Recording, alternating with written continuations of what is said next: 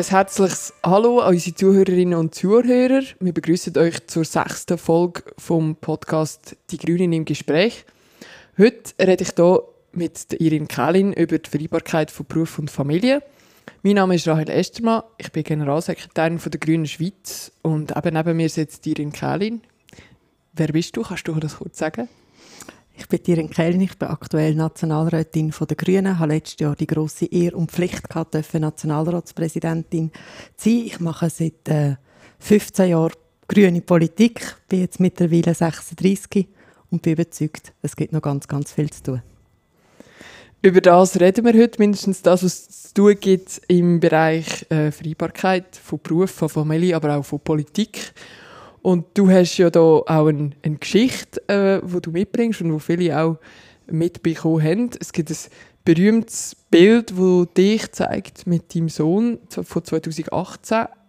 Dein Sohn war damals wenige Monate alt und du hast ihn mitgenommen an die Session.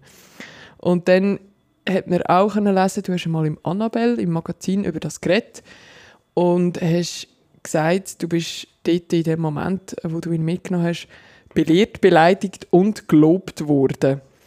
Dabei hast du, hast du nur das gemacht, was alle jungen Mütter machen. Wie hast du das erlebt und wieso glaubst sind die Reaktionen so gewesen und hat das so eine Aufregung gegeben?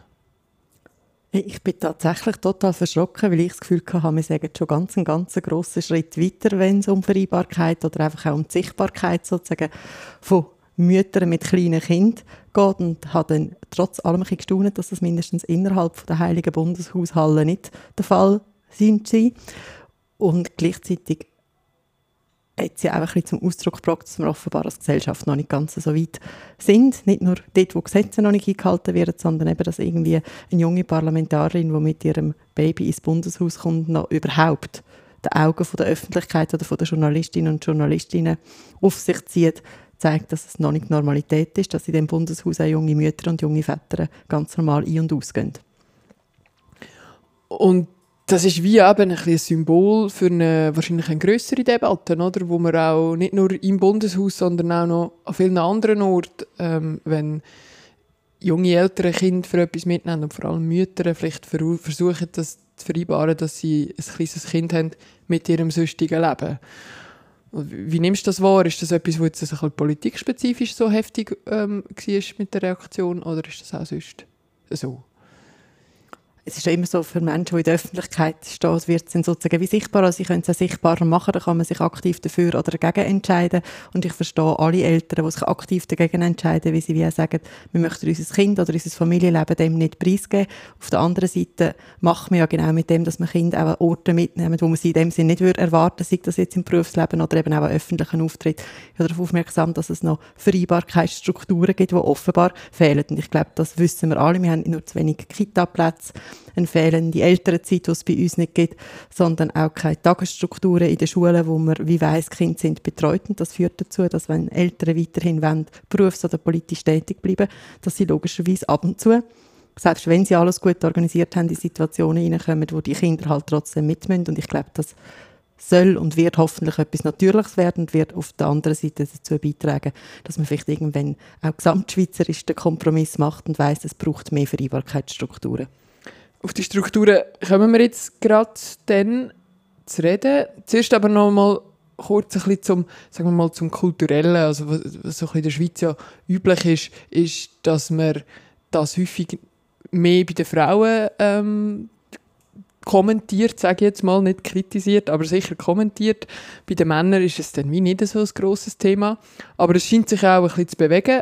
Es hat nämlich jetzt gerade vor kurzem, wo der SP-Nationalrat Matthias Ebischer seine Kandidatur für den Bundesrat bekannt gegeben hat, hat man ihn auch gefragt, wie er das macht. Er hat ein vierjähriges Kind, wie er denn das Bundesratsamt würde vereinbaren mit, den, ähm, mit dem kleinen Kind.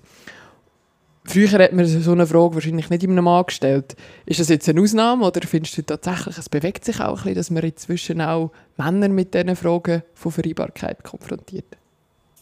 Ich hoffe das sehr, aber gerade das Beispiel, dass es dir aufgefallen ist und dass es uns allen aufgefallen ist, zeigt ja, dass es eben eines der ersten Mal ist und jetzt wissen wir noch nicht, ist es eine Ausnahme oder tut sich dort tatsächlich etwas. Fakt ist ja trotzdem, dass wir noch viel, viel weniger Bundesrätinnen haben wie Männer in dem Amt, auch seit der Einführung vom Frauenstimme und Wahlrecht und dass man gleichzeitig noch nie junge Mütter oder aktive Eltern, die dann auch noch aktiv Eltern sind, das zum Thema gemacht und was er da Alain Berset durchaus hätte können, weil er wäre aktiver Vater gewesen in dem Alter, wo er im Bundesrat gewählt wurde, dass man das bei den Männern nie ein Thema gemacht hat und bei den Frauen hat es schlichtweg nie gegeben, was trotzdem, würde ich sagen, darauf hindeutet, dass dort Strukturen noch sind, wo es halt Mütter und junge aktive Eltern schwierig machen, in so ein Amt als Bundesrätin oder als Bundesrätin überhaupt zu gehen.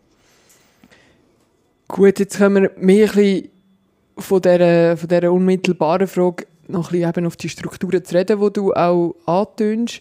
Das eine ist ja, ähm, gerade jetzt in deinem Fall, die Vereinbarkeit von Familie und Politik. Und da gibt es ja eine spannende Entwicklung. Ähm, man hat lange Zeit, oder eigentlich, also bis jetzt ist es so gewesen, wenn eine Frau ein äh, Mutterschaftsurlaub war, hat sie nicht dürfen am Parlament oder auch an einer Kommissionssitzung teilnehmen, weil das ist wie als Arbeit zählt wurde und wenn man anfängt zu arbeiten während der Mutterschaftszeit, dann verliert man den Anspruch auf, auf äh, Versicherungsleistung. Und das ist natürlich im Fall von einem Politiker oder einer Politikerin, also vor allem von Politikerinnen natürlich, die Mutterschaftsurlaub sind, ja schwierig, weil die sind eigentlich demokratisch gewählt, um in einem Parlament Einsitz zu nehmen. Und es gibt auch niemanden, der sich stellvertreten in dem Moment. Jetzt hat man gerade vor kurzem ähm, in der letzten Session beschlossen, dass man das ändern will. Kannst du uns noch ein bisschen mehr sagen, was das für eine Debatte war und was jetzt ändert und was das für, für Mütter in der Politik heisst? Ja, es ist, ein, glaube ein kleiner Schritt für Gleichstellung ganz allgemein, aber ganz, ganz ein grosser Schritt A für unser Milizsystem und B eben für Mütter in der Politik. Du hast es vorhin gesagt, bis jetzt ist es so gewesen, dass wenn man äh, als gewählte Politikerin das politische Mandat während der Mutterschaftsurlaub ausgeführt hat, dass man automatisch die Mutterschaftsentschädigung aus der Erwerbsarbeit verloren hat. Das ist für Menschen, die in der nationalen Politik sind, vielleicht gar nicht so entscheidend, weil da oft das politische Mandat das größere Mandat ist, also der größere Teil vom Einkommen und der Erwerbsarbeit der kleinere Teil. Aber für Menschen, die in kantonalen oder kommunalen Parlament Politik machen, ist das dann, wenn man Mutter wird, tatsächlich so gewesen und ist immer noch so aktuell, wenn das äh, in der aktuellen Bundesgesetzgebung, dass man den ganzen Anteil an der Mutterschaftsentschädigung verliert. Das heißt, es haben drei Monate lang das ganze Einkommen fehlt. Und das kann unmöglich sein. Das kann unmöglich sein für die Mütter, weil die stellt man vor eine unmögliche Entscheidung. Entweder sie verzichten sozusagen für das ganze Einkommen oder sie verzichten auf die Ausübung von ihrem Amt und auch auf die Wahrnehmung von eigentlich einer Pflicht, die mit dem Amt einhergeht, weil man verpflichtet ist, auch die Stimme, die man anvertraut bekommen hat von der Bevölkerung, wahrzunehmen. Und jetzt soll sich das Gott sei Dank endlich ändern. Ich bin so, so froh, aber es hat wahnsinnig viel gebraucht, es hat auch wahnsinnig viele Mütter gebraucht, die aktiv darunter gelitten haben, indem sie in dieser unmöglichen Situation sind, sich für das eine oder das andere haben müssen entscheiden und jetzt kommt da mindestens endlich ein kleiner Stein ins Rollen. Wie war denn das bei dir damals? Ähm, du bist ja auch während dem Amt eigentlich ähm, Mami geworden. Ja, ich bin zum einen natürlich privilegiert gewesen, weil ich eben das Haupteinkommen ist mein politisches Mandat als Nationalrätin und nicht mein Erwerbseinkommen. Ich habe ehrlicherweise gar nicht davon gewusst. Ich bin mega fest verschrocken, als mir dann mein kleiner Arbeitgeber angerufen hat und gesagt hat, hey, äh, bei uns laufen die Gelder nicht mehr weiter. Du solltest dich dort mal melden. Und ich habe mich dann tatsächlich gemeldet bei der Ausgleichskasse und die hat mir dann erklärt, ja, das sagen so, das hätte ich schließlich müssen wissen als Mutter. Ich habe meine Erwerbstätigkeit wieder aufgenommen, indem ich eine Woche nach äh, der Geburt von meinem Sohn im Nationalrat abstimmen weil es um einen knappen Entscheid ging. Das hat man sich ab müssen überlegen und die Antwort ist natürlich wahnsinnig bezeichnend gewesen, wenn ich dem Mann nichts Böses unterstelle, müssen sie halt zurücktreten und bei den nächsten Wahlen wieder kandidieren, wenn sie das Problem nicht wollen. Tough. Und tough auch für dir eine, äh, eine Woche nach der Geburt äh, schon wieder in den Nationalrat zu gehen. Das ist für dich aber klar gewesen, wenn es so eine wichtige und knappe Entscheid ist, dass du das machst. Ja, es ist natürlich schon etwas, was eigentlich grundsätzlich problematisch ist, aber eben die Lösung, die jetzt kommt, die ist richtig und wichtig und ein grosser Fortschritt, aber was natürlich tatsächlich wird, sozusagen die Vereinbarkeit zwischen Politik und Familie wirklich, wirklich fördern wäre, wenn man ein Stellvertretersystem hätte, weil es ist klar, ich habe Glück gehabt, ich habe in dem Sinne eine einfache Geburt gehabt, ich bin nach einer Woche auch genug fit gewesen, um an einer wichtigen Entscheidung teilnehmen. Es gibt aber auch ganz andere Geburtsszenarien und dort ist natürlich dann die gerade frisch gebackene Mutter, die gleichzeitig Parlamentarin ist und einen wahnsinnigen Druck, wenn sie weiss, hey, es ist eine Abstimmung, die mir entweder mega fest am Herzen liegt, oder es ist eine Abstimmung, wo man wirklich weiss, es geht um jede Stimme. Ich muss jetzt entweder sozusagen meinen gesundheitlichen Abstrich machen, um das Amt können wahrnehmen oder äh, ich äh, lasse einfach in dem Moment das 5 Grad sein und verpasse etwas, was wichtig ist für mich, aber auch je nachdem sehr ausschlaggebend kann sein für den demokratischen Verlauf von einem Geschäft weiterhin. Wie nimmst du es denn du wahr? Das ist ja auch, also wenn ich dann zulasse, denke ich mir, wow, super, ähm, jetzt haben wir endlich eine Lösung und das unmögliche Dilemma ein bisschen aufgelöst für Politikerinnen. Jetzt ist aber ja auch der, der Mutterschaftsurlaub eine, eine Errungenschaft von, von feministischer Seite, von einem langen Kampf war, dass wir das überhaupt haben. Und jetzt tut man da eine kleine Türen auf, dass man eigentlich äh, während der Zeit, wo ja bewusst gewählt ist, dass Frauen sich erholen können, dass sie auch geschützt sind, tut man eine Möglichkeit auf, dass man gleich arbeiten kann, wenn man Politik will, das Schaffen anschauen Ist das auch diskutiert worden? Das ist diskutiert worden und zum Glück auch, weil es glaube Konsens gewesen und zum Glück Konsens gewesen, dass es eben nie und nimmer darf zu einer Aufweichung vom Mutterschutz und von der Errungenschaften von der Mutterschaftsversicherung kommen, also dass es eben nicht gleichgestellt ist mit irgendeinem anderen Job oder einer anderen Berufstätigkeit und trotzdem glaube ich, ist es wichtig und richtig, dass auch in einem Milizsystem, wo eben politische Ämter zum Teil sehr klein, zum Teil sehr umfangreich sein, Frauen mindestens die Chance jetzt haben, nicht müssen sich zu entscheiden zwischen sozusagen dem Verlust von der Mutterschaftsversicherung oder der Wahrnehmung von ihren politischen Pflichten. Gut, jetzt schauen wir noch ein bisschen ähm, noch bei dir auch zurück auf ein Jahr, nicht mehr 2018, wo du mit deinem Sohn quasi frisch im Parlament bist, sondern aufs Jahr 2020, 2021, 2022, so. Genau, du bist Nationalratspräsidentin und dein Motto war Vereinbarkeit von Beruf, Familie und Politik. Ähm, wie ist das gegangen, ganz persönlich für dich? Und glaubst du, du hast auch in diesem Thema etwas können aufzeigen oder mindestens Debatten anstoßen? Ja, das ist gegangen. Ich habe von Anfang an gewusst, es wird ja nicht nur um Vereinbarkeit, sondern eben genau um die Vereinbarkeitsprobleme, gerade in einem Jahr, wo man mehr belastet ist. Persönlich bin ich auch dort privilegiert. Ich konnte das gut abdecken mit einem aktiven Vater von meinem Kind und mit meinen Eltern, die mitgemacht haben und natürlich mit externer Kinderbetreuung. Und was es hinterlassen hat, ist ja immer schwierig selber zu beurteilen. Aber ich glaube trotzdem, wenn es über mich Porträt oder Medienartikel geht, ist das Thema Vereinbarkeit, aber eben auch mangelnde Vereinbarkeit immer wieder Thema gewesen. Auch Thema, dass der drei wöchige Sessionsrhythmus viermal im Jahr natürlich viele Vereinbarkeitsprobleme eher schwieriger wie einfacher macht, weil es für die Zeit wie für alle schwierig bleibt, mit diesen gegebenen Strukturen selbst steht, wo man seinen Anspruch nimmt, Ausnahmelösungen zu finden für so lange Absenzen, die aber so unregelmäßig sind wie Sessionen ja, und ich hoffe, dass von dem etwas in Erinnerung geblieben ist. Und was ich immer sehr schön gefunden habe und heute noch schön finde, ist, jeder Nationalratspräsident oder jede Nationalratspräsidentin bleibt ja wie immer auch als Modell für irgendeinen für irgendeine gesellschaftliche Bevölkerung in Erinnerung, so wie das beim Ries auch bei Bäuerinnen und Bauern sind, wo, wo irgendwie sich wahnsinnig haben können mit ihm identifizieren habe ich dann doch auch immer wieder von jungen Frauen gehört, die gefunden hey, es ist einfach mal eine junge Mutter gewesen. Und wir haben viele junge Mütter in diesem Land und ich glaube, wenn das wie in Erinnerung geblieben ist, dass äh,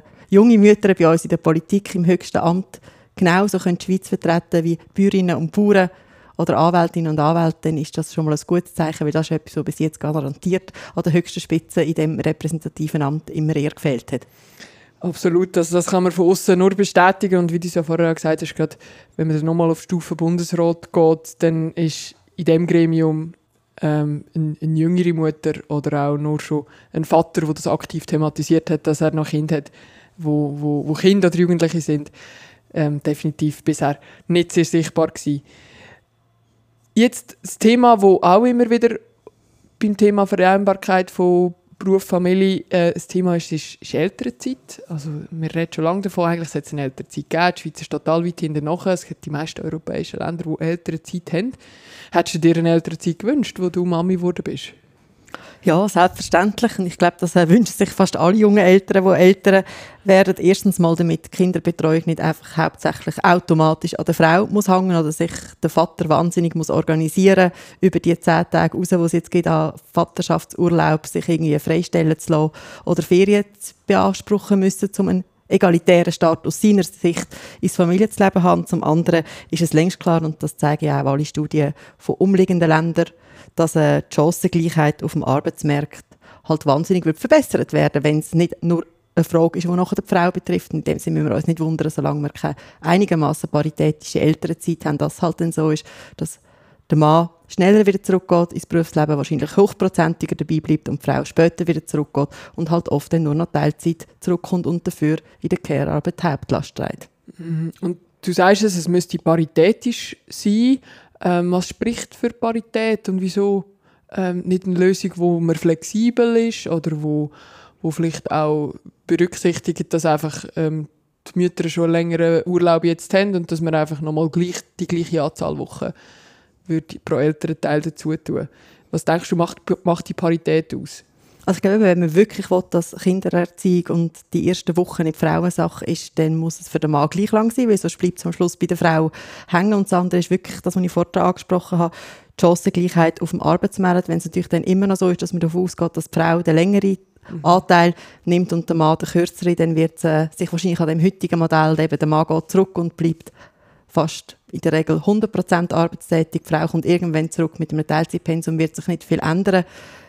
Dass das aber eine grosse Errungenschaft wäre in unserem Land, das weiß ich. Und es wäre natürlich auch eine gewisse Voraussetzung, müsste geben sein, dass das nicht nur fünf Wochen sind für den Papa und fünf Wochen für die Mama, sondern dass man sich auf dem bestehenden Aufbau, dass ich würde sagen, so bei 18 Wochen je, mhm. sind wir dabei. Und dann hat es einen echten Impact, dass sich Familie- und Care-Arbeit besser verteilt und aber auch, dass die Chancenungleichheit, die heute für Mütter und Väter besteht, bei der Rückkehr oder beim Wiedereinstieg oder bei gerade schon dranbleiben, im Arbeitsmarkt nicht der Weg zu Buch schlägt, wie das heute der Fall ist. Ja, da könnten sicher alle ähm, Frauen auch Erlebnisse erzählen. Irgendwo zwischen 25 und 40 wird man äh, mit verklausulierten Fragen an Vorstellungsgesprächen manchmal schon tatsächlich mit dem konfrontiert, ähm, ob man eigentlich noch vorhat, Kind zu haben oder gerade vielleicht auch ähm, ja, eben nicht. Oder dass, man das, dass das ein Thema ist, das würde sicher ähm, Genau, weil wenn schon müsste es dann für beide ein Thema sein, oder es wäre automatisch einfach gar keins mehr. Ich glaube, beides wäre wie, besser wie der Status quo. Was passiert denn in diesem Thema? Ist da etwas im Tun? Weil jetzt hat man irgendwie den Vaterschaftsurlaub immerhin verlängert auf äh, sagenhafte zwei Wochen. Bei dir war es wahrscheinlich noch ein Tag, gewesen, wo du ja. Mami geworden bist, oder? jetzt sind wir bei zwei Wochen, da sind wir aber noch weiter weg von 18 Wochen. Was ist denn jetzt da der Plan, damit wir dort kommen? Also immer wieder kantonale Bemühungen gegeben, die in der Regel gescheitert sind. Ich kann das auch ein bisschen verstehen, weil äh, das tatsächlich etwas ist, wo allen Arbeitnehmerinnen und Nehmern im ganzen Land gut kommen. Und ich glaube, das Scheitern von einzelnen kantonalen Initiativen ist jetzt eindeutig auch der Beweis, dass es eine nationale Lösung braucht. Und da ist mir zum Glück dran. Ich bin sicher, äh, eine ältere Zeit-Initiative wird kommen. Hoffentlich wird sie breit abgestützt sein und sie wäre nachher der Standpunkt zum äh, mindestens das Parlament noch mal damit konfrontieren, dass eben die zehn Tage Vaterschaftsurlaub sicher nicht das Ende der Fahnenstange sind. Und ich bin überzeugt, wenn man heute bei der jüngeren Generation umlässt, dass das wirklich ein Bedürfnis ist, wo auch da ist, weil es mehr internationalen Austausch gibt über die Landesgrenzen hinweg, weil man heute genau auch weiss, dass es äh, in Deutschland und in allen nordischen Ländern, aber auch in Frankreich und Italien viel, viel grosszügige Regelungen gibt und die Wirtschaft dort ja nicht darunter leidet, sondern dort auch die wirtschaftlichen Erkenntnisse sind, dass halt auch für den Arbeitsmarkt attraktiv ist, wenn er nach den Frauen wieder zurückbekommen kann und gerade jetzt, wo wir alle wissen, wir haben nicht nur einen Fachkräftemangel, sondern einen regelrechten Arbeitskräftemangel, ganz generell über alle Branchen hinweg, nicht nur in spezialisierten Branchen, müsste es ja absolut auch im Interesse der Wirtschaft sein, so etwas zu unterstützen, im Wissen darum, dass sie nachher das brachliegende Potenzial der inländischen Frauen, die gut ausgebildet sind, besser wieder abschöpfen könnten. Also verstehe ich das richtig? Der Mechanismus wäre so, ähm, dass wir zwar die Väter würden mehr Zeit bekommen, sie würden dann am Job fehlen, aber der Hebel wäre so, dass wir dann durch das, dass die Mütter dank der geteilten Care-Arbeit wieder mehr Zeit haben, auch nachher zu arbeiten und auch höhere Prozent zu übernehmen, als sie das jetzt machen im Durchschnitt dass man so quasi eigentlich mehr Arbeitskräfte, mehr Fachkräfte hätte mit der Elternzeit, obwohl das würde heißen, man hat mehr Zeit äh, Elternzeit oder fehlt am Arbeitsplatz. Absolut, das eigentlich ist so eine Win-Win-Situation. Mindestens zeigen das alle Erfahrungen aus umliegenden Ländern. Plus hat es eben den grossen Ansporn natürlich, dass äh, Frauen, wenn sie die Hälfte von der Care-Arbeit mit jemand anderem teilen können, auch tatsächlich nicht einfach ihr eigenes Berufsleben und ihre Karriere zurückstecken. Es ist aber klar, ganz ohne noch weitere Massnahmen geht es wie nicht. Es müsste also auch einen Ausbau in der Kinderbetreuung geben, nicht nur mit Kitas, wo zum einen noch ein flächendeckender müssten angeboten werden aber auch günstiger müssten sie, wie natürlich auch mit Tagesschulen, dass es Tages-, also schulergänzende Tagesstrukturen gibt, weil die Kinder müssen ja trotzdem irgendwo sein, wenn Mütter und Väter wieder ein bisschen aktiver oder beide ein bisschen mehr oder ein bisschen paritätischer am Arbeitsleben teilnehmen. Ja, das ist gut, dass du das sagst, weil wir sind fast gleich alt oder ziemlich genau gleich alt. Und äh, in meinem Umfeld gibt es ganz viele jung, junge Familien und es ist schon noch faszinierend und manchmal auch macht es mich nachdenklich, nachdenklich.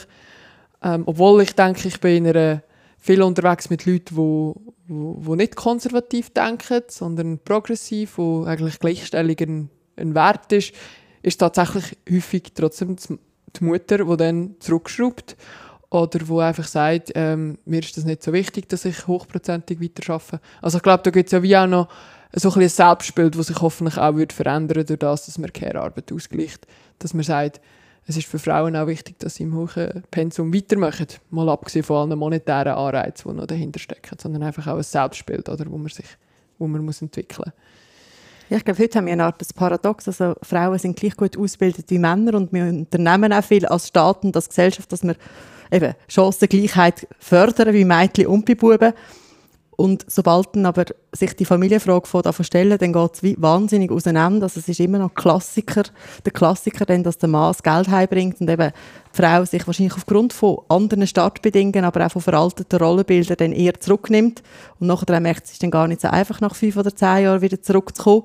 Und ich glaube, wenn man dort am Anfang ansetzt mit der älteren Zeit, wo man eben paritätischer auch aus den paritätisch kann starten, aber auch aus diesen veralteten Rollenbildern kann ausbrechen und sich auch die Pläne so wirklich kann verwirklichen wie man sie möchte und nicht in dem Sinn in einer institutionell geforderten Struktur nachher wieder muss agieren, dann ergänzt sich wahrscheinlich dann ganz, ganz viel neue Lebensmodelle, wo wahrscheinlich eben dann du deine Freundinnen ein bisschen besser wieder würdest und ich meine auch. Weil ich verstehe das irgendwo, dass wenn man wie einen strukturellen Zwang hat und eh schon alles mega anstrengend ist und sowieso wenig staatliche Unterstützung gibt bei der Organisation, sei das jetzt teure Kitas oder eben wenig schulergänzende Angebote, dann äh, muss man irgendwann heute wie ein Fünfilo Grazie und wenn dann das Einkommen vom einen, in der heutigen Regel noch vom Mann, wie lange, dann ist das noch die Realität. Und man wird sich dann erst im Alter, Stichwort Altersarmut und so, ja dann bewusst, dass man mit dem auch negativ zahlt hat als Frau. Ja, das denke ich auch, das ist heute vielen noch nicht bewusst, was das auch langfristig heißt, wenn man einfach das Arbeitspensum zurückschraubt. Das ist aber nochmal eine ganz andere Diskussion. Ich möchte noch ein Stichwort aufgreifen, wo du vorher auch schon gesagt hast, Kitas. Da ist ja auch einiges im Tun. Ähm, du hast gesagt, es ist ganz wichtig, dass man das auch zusammendenkt mit vielen anderen Massnahmen. Ähm, jetzt haben in der Herbstsession auch wieder über Kitas geredet oder es hat mindestens einen grossen Frust gegeben, oder? Kannst ja, du da genau, schnell etwas dazu... Existiert.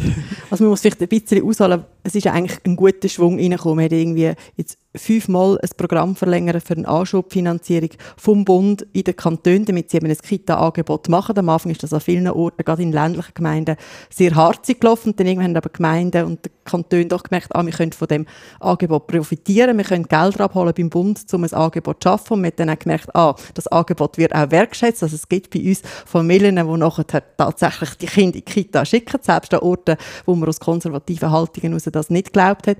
Und darum hat man das Programm immer, immer wieder verlängert.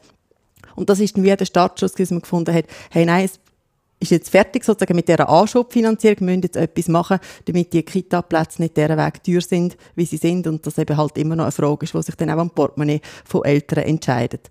Dann hat man eigentlich eine Lösung gehabt, dass der Bund 20 Prozent der Kosten übernimmt aus eher glaub, wahltaktischen Gründen, weil man einfach aus konservativen Kreisen jetzt nicht hätte vorher Nein sagen und sozusagen der Familie vor der Wahl aufzeigen, dass man sie aber trotzdem nicht unterstützt, hat man das sozusagen assistiert und jetzt irgendwie eine strittige Frage darum gemacht, ob nicht die Arbeitnehmerinnen die 20 Prozent übernehmen sollen, die ursprünglich vom Bund hätten sollen übernommen werden. Ich glaube, als Eltern ist es ein bisschen egal, wer am Schluss schaut, dass die Kita-Kosten endlich übernommen kommen. Ich hätte sogar persönlich äh, sehe ich einen gewissen Reiz drin, dass es die Arbeitnehmerinnen und Arbeitnehmer sollten sein. Nämlich auch, weil man dann endlich wieder mal sieht, dass das ja ein direkter Gewinn ist eben für sie, wenn Kind Familie extern betreut werden, weil das in der Regel ja dann immer damit einhergeht, dass Mama und Papa dann kommen arbeiten. Aber Fakt ist einfach wie einmal mehr, dass der Ständerat, das sehr konservatives Gremium, da jetzt wieder auf Zeit spielt, um kein Wahlversprechen müssen brechen, bevor die Neuwahlen anstehen. Nur um dich richtig zu verstehen, die Arbeitgeberinnen hätten die 20 Prozent übernommen. Jawohl. Gut. Sorry, habe ich Arbeitnehmerinnen gesagt. Ja, ja eindeutig Arbeitgeberinnen. Genau. Es nützt nichts, wenn es die, die eh schon zahlen, noch mehr zahlen. Die müssen sowieso schon zahlen, genau. Aber nein, frustrierend. Ähm, wir hoffen aber trotzdem, dass es noch irgendwie weitergeht mit dieser Vorlage. Der Nationalrat hat auch sicher mal Ja gesagt. Ihr ähm, habt die Mehrheiten hingebracht. Ähm, man kann übrigens ganz viele grüne Ständerat wählen, dich auch, damit der Ständerat weniger konservativ ist und sich vielleicht doch noch eines Besseren besinnt. Ähm, was Machen die Grünen in diesem ganzen Kampf innen, wo sind wir da aktiv, sind wir äh, da an vorderster Front auch dabei, um die Bedingungen zu verbessern?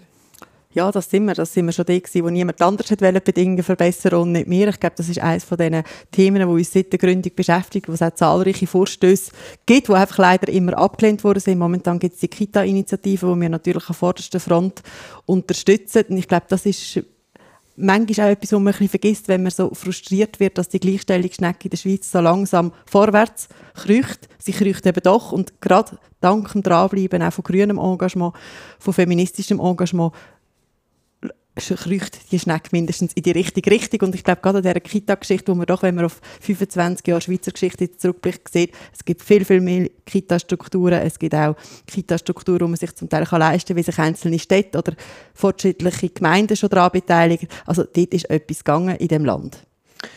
Was ja auch eine ganz spannende Debatte ist, im Bereich von Vereinbarkeit ist die ganze Teilzeitdebatte. Das ist ja lange auch eine Entwicklung dass Frauen immer mehr auch Teilzeit wieder geschafft haben, anstatt dass sie wie vielleicht vor 30, 40 Jahren ganz daheim sind.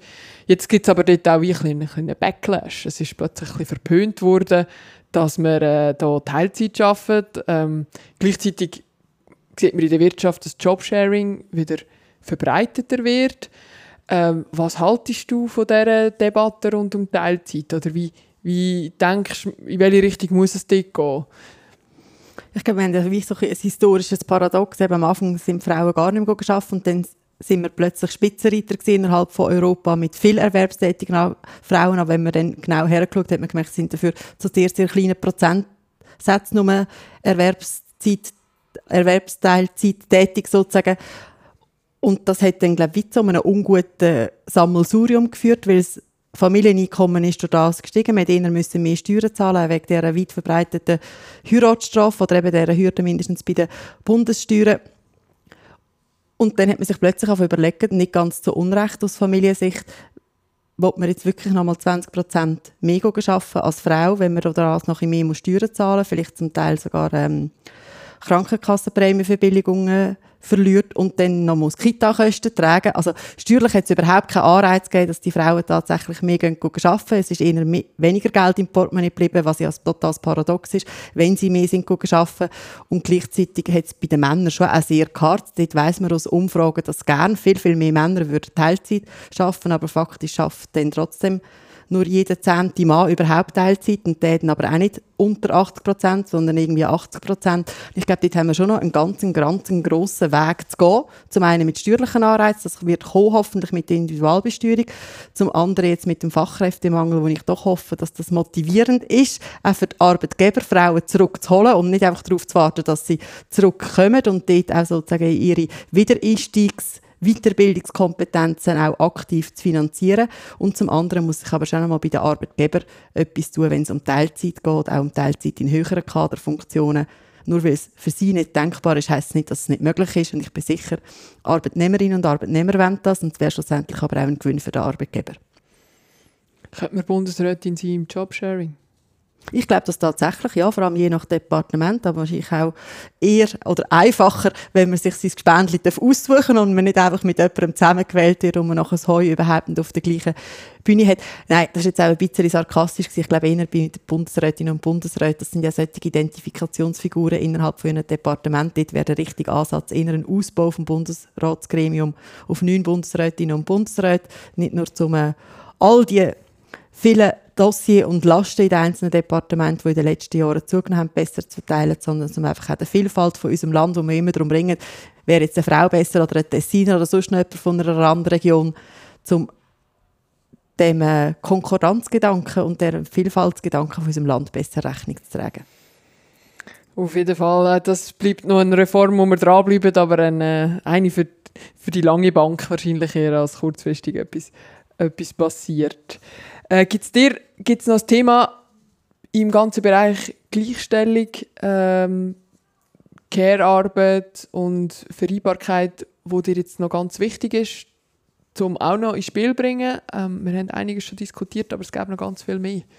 Ja, es gibt noch ganz viel mehr, weil es natürlich noch ganz viele Baustellen gibt. Ich glaube, etwas, wo einmal wieder oder wo zum Glück immer wieder Thema wird, auch wo gleichzeitig immer wieder vergessen wird, weil schon so ein alter Zopf eigentlich ist, ist die ganze Lohngleichheit, die einfach nicht erreicht ist, auch nicht zwischen den Geschlechtern und jetzt gibt es immer mehr neue Studien, die noch viel, viel mehr auf die, auf die Mutterschaftsstrafe sozusagen eingehen, wo wie aufgezeigt kann werden oder dass es jetzt klare Evidenzen gibt, dass der Graben erst recht dann auseinandergeht zwischen den Geschlechtern, wenn eine Frau noch Mutter wird und das ist schon etwas, was mich am meisten frustriert. Ich meine, der gleiche Lohn für gleiche Arbeitsverankerung in unserer Bundesverfassung ist älter wie ich selber. Ich bin mittlerweile 36 und es ist einfach immer noch so, dass Frauen weniger verdienen und dass Mütter dann entsprechend nochmal weniger verdienen wie Männer.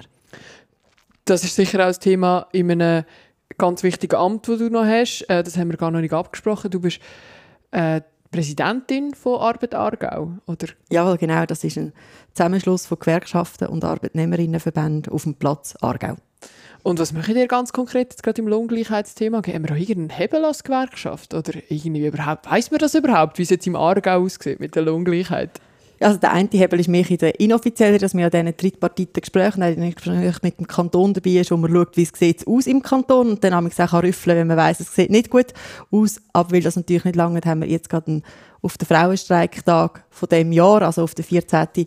Juni, einen Lohngleichheitsanalyse, Pflichtsinitiative sozusagen für mehr Lohngleichheit im Kanton Aargau ähm, gestartet, wo man möchte, dass die Lohngleichheitsanalyse im Aargau nicht erst ab 100 Arbeitnehmenden, wie der Schweiz heute der Fall ist, gemacht werden, sondern schon ab 50 Arbeitnehmerinnen, gerade weil wir im Kanton Aargau der Kanton der KMU sind. Das heißt, wir haben viele kleine und mittlere Unternehmen. Das würde bedeuten, dass dann plötzlich doppelt so viele Unternehmungen im Aargau die Lohngleichheitsanalyse mal mindestens müssten machen, um zu zeigen, verdienen denn bei uns Männer und Frauen gleich viel. Und zum anderen hat man bei uns mal ein Büro für Gleichstellung weggespart aus Spardruck. Das möchten wir gerne wieder einführen, weil ich glaube, es ist okay, wenn wir das dann wegsparen, wenn Gleichstellung in allen Bereichen erreicht ist. Aber unser Gespräch hat heute auch gezeigt, das ist nicht der Fall. Und solange sie nicht erreicht ist, soll es doch mindestens eine Anlaufstelle geben in einem Kanton, wo sich Männer wie Frauen bei Diskriminierungen können herwenden können.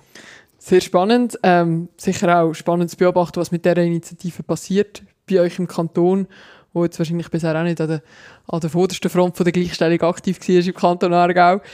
Ähm, du bist gerade sehr viel unterwegs in diesem Kanton, weil du noch im Wahlkampf bist. Du bist äh, Nationalratskandidatin bisherig und Ständeratskandidatin. Ähm, wie läuft es und, und äh, was sind so deine Eindrücke aus dem Aargau jetzt, aus diesem Wahlkampf? Hey, die sind durchaus positiv ich äh, weiß nicht, ob das sozusagen noch die Lorbeeren sind von meinem Nationalratspräsidium, aber es ist noch nie so schön gewesen, auf der Straße zu stehen wie irgendwie in dem Herbst. Vielleicht ist es auch am Wetter geschuldet, dass irgendwie die Menschen freundlicher und aufgestellter sind.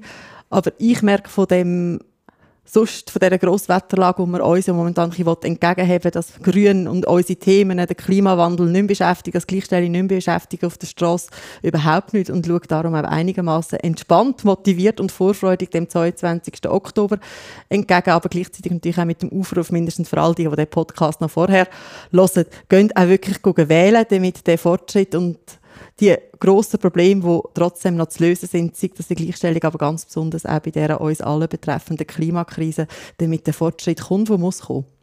Ja, und ich glaube, man hat gerade letzten Samstag gesehen, in Bern an der grossen Klimademo, dass das, was in den Zeitungen steht, äh, nicht, nicht immer, immer, das ist, was in der Realität passiert. Richtig, es hat äh, 60'000 Leute auf Bern bewegt, ähm, für eine endlich eine dringliche und äh, ambitionierte Klimapolitik einzustehen.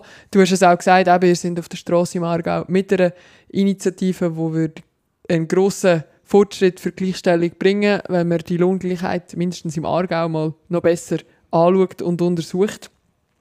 Dann der Ständerat, von dem haben wir es gerade gehabt, du bist Ständeratskandidatin, das könnte definitiv ein bisschen äh, weniger konservative Stimmen im Ständerat brauchen, oder? Ja, also wir haben sofort angesprochen mit dieser Kita-Vorlage, die jetzt dort visistiert wird. Und es ist, glaube ich, bei ganz vielen Vorlagen so, auch wenn es um eine Biodiversitätsinitiative geht, kann, glaube nur ein Ständerat, der wirklich äh, die Realität verkennt, auf die Idee kommt, einfach keinen Gegenvorschlag zu erarbeiten und die Initiativen einfach Bach abzuschicken. Zum Glück haben wir in den letzten vier Jahren fünf engagierte Ständerätinnen von den Grünen gehabt, aber es ist ganz klar, gerade die kleine Kammer, die äh, in den letzten vier Jahren konservativer war, wie auch schon oder wo allgemein konservativer einfach auch ist, die braucht progressive junge Menschen, damit auch dort Realitäten, wie sie heute sind, von jungen Menschen und von einer ökologisch denkenden Bevölkerung eingezogen haben. Und dort braucht es noch viel, viel mehr wie nur unsere 18 top motivierten Ständeratskandidatinnen der Grünen. Selbst wenn wir das würden schaffen, 18 Grüne im Ständerat, wenn alle das würden schaffen, die jetzt für den Ständerat kandidieren für die Grünen, wäre das ja immer noch nicht ganz Mehrheit. Wie würdest du ähm, versuchen, für das Thema Vereinbarkeit im Ständerat vielleicht auch noch der eine oder andere, ich sage es jetzt ganz zugespitzt, konservative Mann zu überzeugen? Hm, ich glaube, sobald eben Frauen da sind oder Initiativen da sind, lassen sie ja schon zu. Ich glaube, die Revision vom Sexualstrafrecht ist so ein Paradebeispiel. Da haben zuerst einfach alle Männer gesagt Nein. Und wenn man damit nicht geredet hat und gesagt wo heute wirklich konkret Probleme sind in der aktuellen Gesetzgebung, haben sie dann plötzlich gemerkt, ah ja, vielleicht haben die sogar recht. Ich glaube, um das geht es. Manchmal braucht es eigentlich nur eine Anschubfinanzierung auch für die Männer, dass jemand da ist, der sie challenged, der in einer anderen Welt oder in einer moderneren Welt oder auch in der heutigen Schweiz gross geworden ist, wo die heutigen Probleme von einer anderen Ecke kennt und mir sagt, hey, es kann doch nicht sein, dass ich jetzt als Frau, als Parlamentarierin neben dir mit sozusagen gleichen Startmöglichkeiten trotzdem diskriminiert werde an Ort, wo du nicht diskriminiert bist, dann bin ich ziemlich überzeugt, dass es eben gerade auch mit einem höheren Frauenanteil, wo die Themen mehr einbringen können, weil sie ihnen einfach offenbar bewusster sind, weil sie auch schon aktiver darunter gelitten haben, dass sich in dem Ständerat einiges wird zum Besseren bewegen. Wir arbeiten daran. Ähm, ihr habt schon gehört, wählen kann man bis zum 22. Oktober am Sonntag am an den meisten Orten 11 oder 12. Aber lasst es nicht bis zum letzten äh, Moment rauszögern. Wir kommen Richtung Ende des Podcasts. Äh, Gibt es noch etwas, was du noch mitgeben zum Schluss, Irin? Ja, ich glaube, eine gewisse Hoffnung. Ich habe immer das Gefühl, bei diesen Gleichstellungs- oder Vereinbarkeitsthemen hat man wirklich immer also einen gewissen Frust, weil es einfach bei uns wirklich langsam geht. Und ja, es geht wirklich langsam, das ist wahr. Aber ich habe mir letztes Mal angeschaut, was in diesen sechs Jahren, wo ich jetzt Nationalrätin bin, trotzdem erreicht worden ist. Und ich glaube, das ist wie wert, auf das einmal noch schnell zurückzublicken, auch wenn es tatsächlich nicht das Ende der Fahnenstange ist, was man sich würde wünschen Zum einen hat man in den Verwaltungsräten und den Geschäftsleitungen die Frauenquote eingeführt, dann ist der Vaterschaftsurlaub in Kraft getreten, Ehe für alle ist in dieser Zeit Zeit endlich eine Realität wurde für gleichgeschlechtliche Paare. Hat man eben den grossen Brocken vom Sexualstrafrecht endlich revidiert und ich glaube wirklich ein Gesetz geschaffen, das auf der Höhe der Zeit ist, wo nicht nur Täter und Opfer in eine bessere Relation bringt, sondern wo endlich mal anerkannt was eben wirklich ein Sexualdelikt ist und wenn eine Vergewaltigung eine Vergewaltigung ist. Und dann last not least sind auch Themen wie Gendermedizin endlich auf der Agenda ankommen. Ich glaube, das darf trotz allem auch Hoffnung machen. Die Gleichschnelligstrecke, das ist ein Schneck, aber die kriecht trotz oder wegen unserem Engagement tatsächlich in die richtige Richtung und für das lohnt es sich auch stolz zu sein und für das lohnt es sich aber umso mehr weiterzukämpfen, weil eben, sie ist noch nicht im Ziel, aber ich bin ganz sicher, sie kriecht auf das Ziel zu und für das braucht es uns Grüne ganz, ganz stark weiterhin. Du hast das jetzt gerade wunderbar zusammengefasst. Ich sage gar nicht mehr dazu, außer nehmen wir den Wind mit und die Power, wo du da aus, dem, aus dieser Geschichte rausnimmst, um die Schnecke weiterhin anzutreiben. Das war es für uns heute. Äh, wir würden uns freuen, wenn ihr auch beim nächsten Mal zulässt und wenn ihr für unsere Podcasts äh, Rückmeldungen, Meinungen, Themenvorschläge habt, dann haben wir eine offene Mailbox für euch. Meldet euch bei grüne mit ue at grüne mit wieder ue.ch, also grüne at grüne.ch. Oder ihr schreibt einen WhatsApp-Text oder Sprachnachricht an 079 920 8093. Auch auf Signal findet ihr uns übrigens auf dieser Nummer. Nicht vergessen, abonniert den Podcast in dieser Podcast-App, wo ihr Vertrauen habt. Tschüss zusammen.